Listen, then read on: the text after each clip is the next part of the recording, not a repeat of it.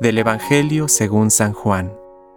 Llegó a una ciudad de Samaria llamada Sicar, cerca de las tierras que Jacob había dado a su hijo José.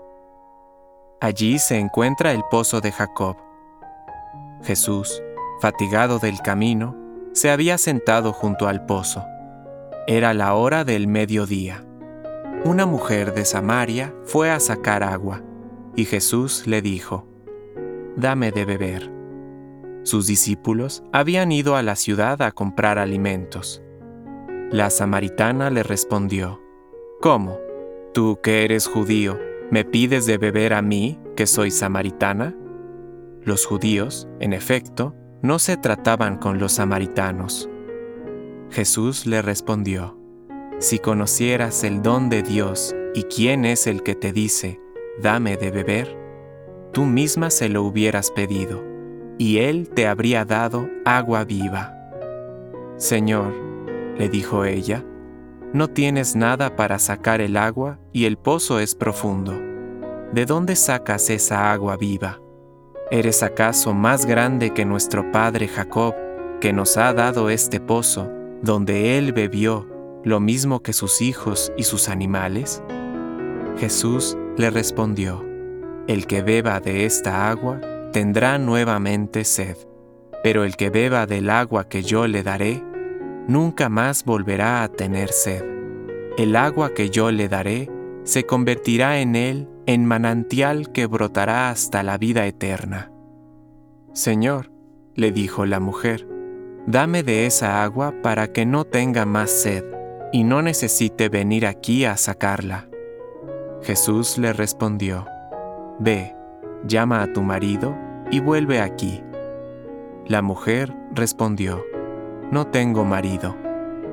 Jesús continuó, Tienes razón al decir que no tienes marido, porque has tenido cinco, y el que ahora tienes no es tu marido. En eso has dicho la verdad. La mujer le dijo, Señor, veo que eres un profeta. Nuestros padres adoraron en esta montaña y ustedes dicen que es en Jerusalén donde se debe adorar. Jesús le respondió, Créeme, mujer, llega la hora en que ni en esta montaña ni en Jerusalén se adorará al Padre. Ustedes adoran lo que no conocen, nosotros adoramos lo que conocemos, porque la salvación viene de los judíos. Pero la hora se acerca, y ya ha llegado, en que los verdaderos adoradores adorarán al Padre en espíritu y en verdad, porque esos son los adoradores que quiere el Padre. Dios es espíritu, y los que lo adoran deben hacerlo en espíritu y en verdad.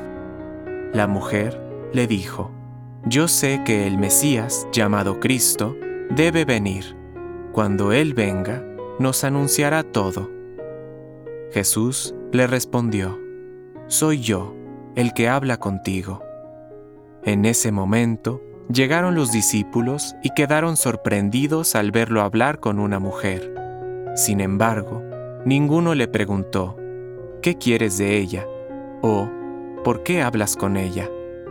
La mujer, dejando allí su cántaro, corrió a la ciudad y dijo a la gente, Vengan a ver a un hombre que me ha dicho todo lo que hice.